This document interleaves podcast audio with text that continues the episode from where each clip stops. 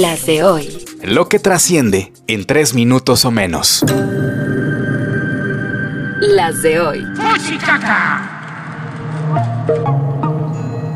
Hoy es viernes 10 de noviembre, soy Joaquín Martínez y estas son Las de hoy.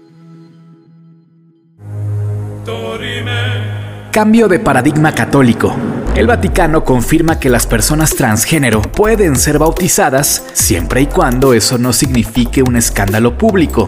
O sea, ¿cómo? Pero hay más. Personas transgénero también pueden ser padrinos y testigos en bodas religiosas. Además, los sacerdotes pueden bendecir a parejas gay, bendecir, mas no casar. Lo que todavía no se puede es bautizar a los hijos adoptados por parejas del mismo sexo. El documento aprobado por el Papa Francisco fue publicado por el Dicasterio de la Doctrina de la Fe del Vaticano. Las de hoy. Hoy es el Día de la Ciencia para la Paz y el Desarrollo, aunque basta voltear al mundo para ver que es una asignatura pendiente. También hoy es el Día Internacional de la Contabilidad y hoy salió el sol en Acapulco, metafóricamente hablando porque Luis Miguel se puso guapo y donó 10 millones de pesos para los damnificados por el huracán Otis. Y como las buenas acciones se contagian, la Fundación Banorte duplicó la apuesta y puso otros 10 millones para ayudar en la reconstrucción del puerto.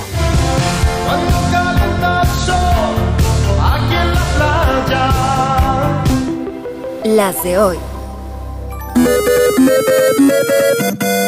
Premio a la lealtad al estilo priista. El exgobernador de Hidalgo, Omar Fayad, será el próximo embajador de México en Noruega. La propuesta la hizo López Obrador en beneficio del que hasta hace no mucho era un duro militante del PRI. Luego de desechar miles de reservas de la oposición, la mayoría de Morena en la Cámara de Diputados aprobó el presupuesto de egresos 2024. A los únicos a los que les perdonaron el recorte, más o menos, fue a los del Tribunal Electoral a quienes les regresaron 500 de los 700 de pesos que les iban a quitar. Por cierto, que el Tribunal Electoral confirmó el criterio de paridad que obliga a los partidos a postular a mujeres en cinco de las nueve gubernaturas que se disputan el próximo año. La inflación en México se ubicó en 4.2% anual en octubre y ligó nueve meses a la baja. Se agrava la salud de Bruce Willis. La demencia hace estragos en el actor estadounidense que empieza a desconocer a las personas, como Demi Moore, madre de tres de sus hijas. Casi tres meses después se ve la luz al final del túnel. Primero fueron los